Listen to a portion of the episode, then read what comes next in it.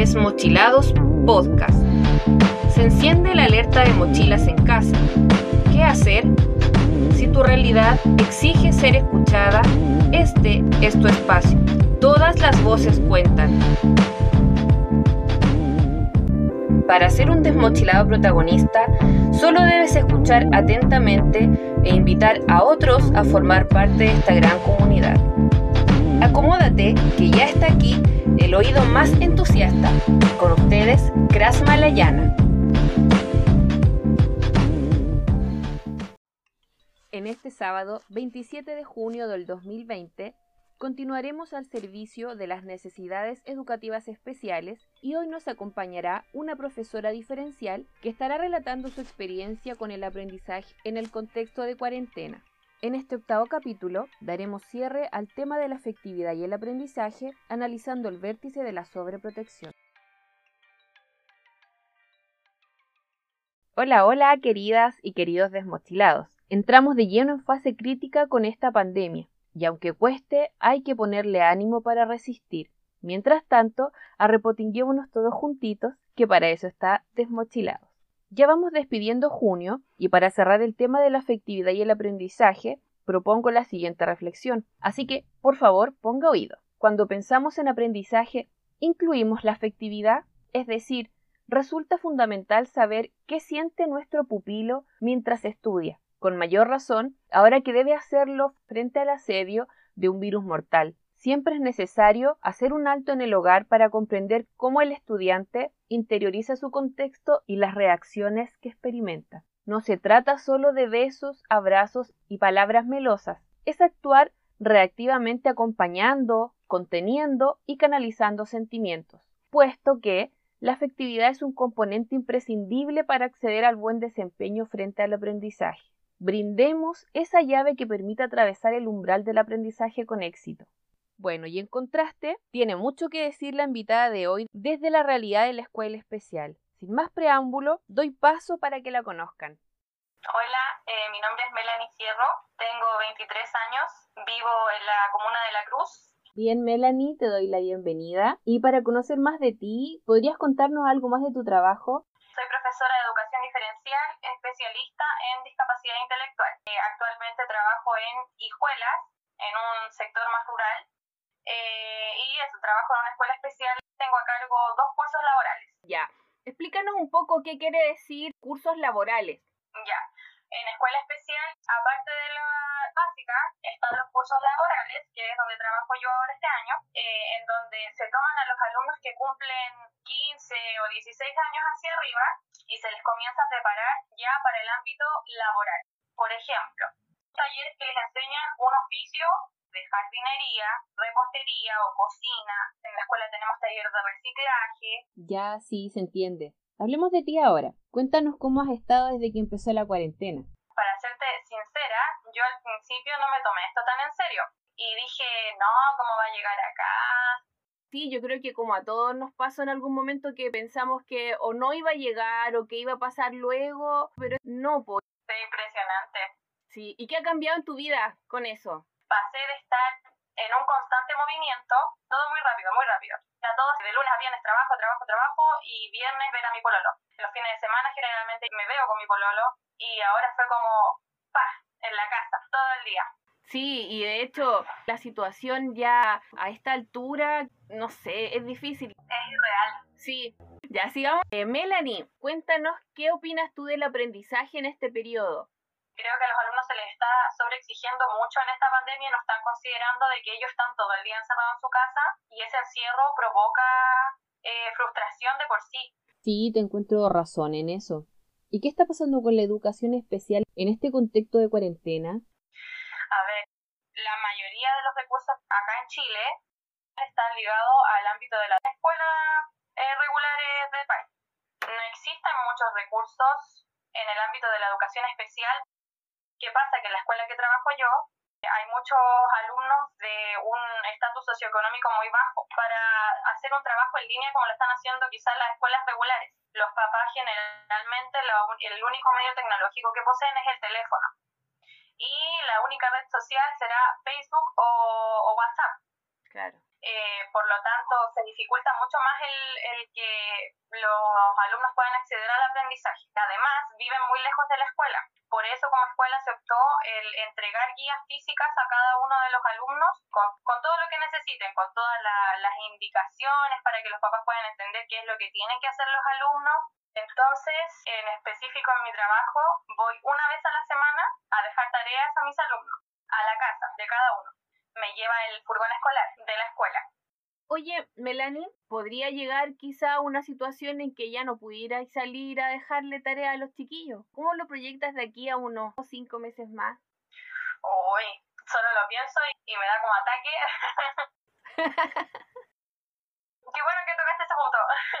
Nosotros como escuela hace una semana atrás nos pusimos en esa situación entonces hablamos como equipo todos, llegamos al consenso de que en caso de que nos pillara la cuarentena y no pudiéramos ir a entregar tareas, ir adelantando. O sea, más pega para ti. Exacto. Oh. Ya mira, vamos a ver este, esta otra situación con respecto a la importancia del afecto.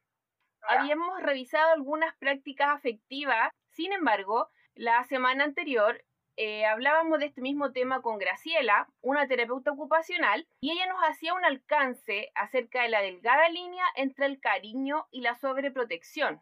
¿Qué puedes decir al respecto? Ya es un tema muy interesante, perjudica enormemente el desarrollo integral de los alumnos. ¿Por qué? Porque en ocasiones, para no exponerlos, los papás hacen todo por ellos. Entonces, ¿qué les hace ver a ellos que quizás no pueden hacer las cosas, que necesitan que otra persona se las haga.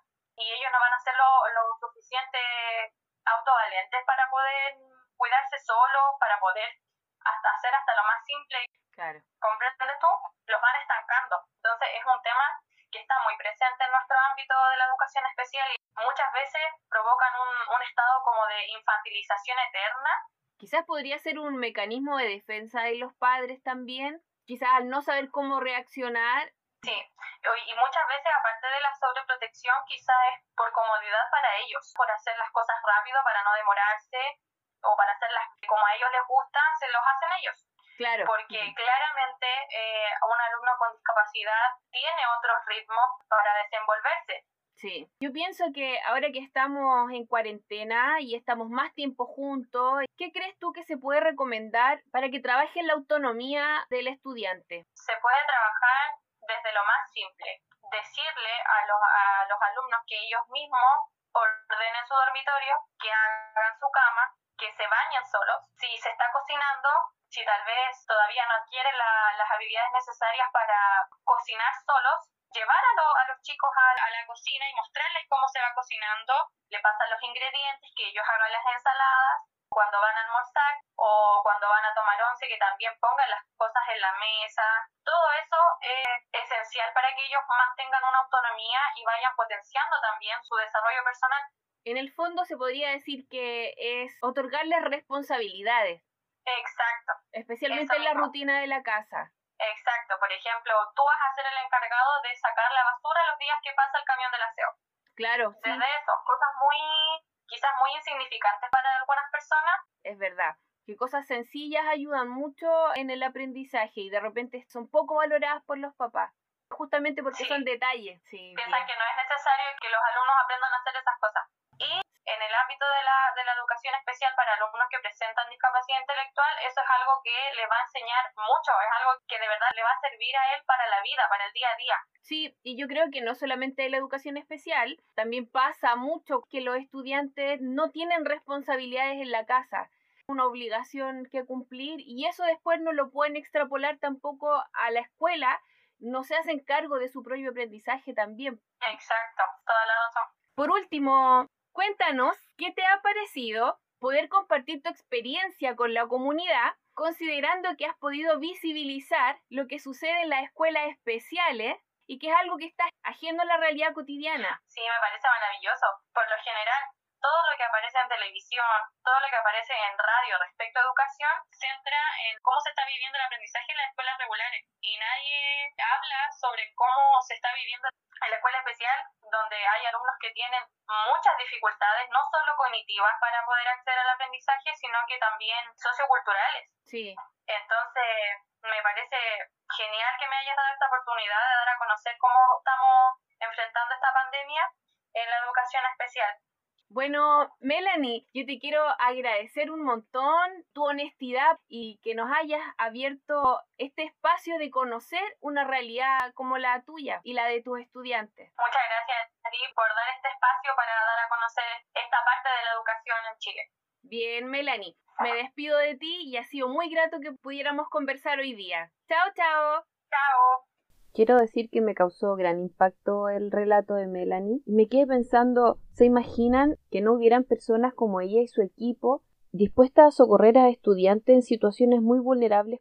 Así que envío un saludo y felicitaciones a todas las personas con ese nivel de entrega que es admirable. También quiero decir que comenzamos este episodio reflexionando y finalizaremos del mismo modo con estas palabras.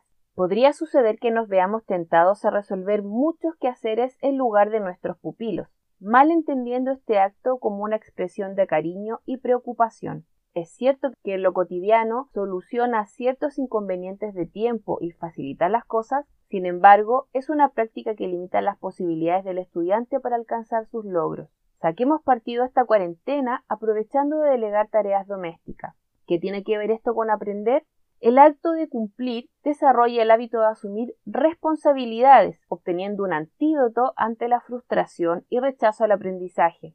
Fomentar la autosuficiencia es regalar un don.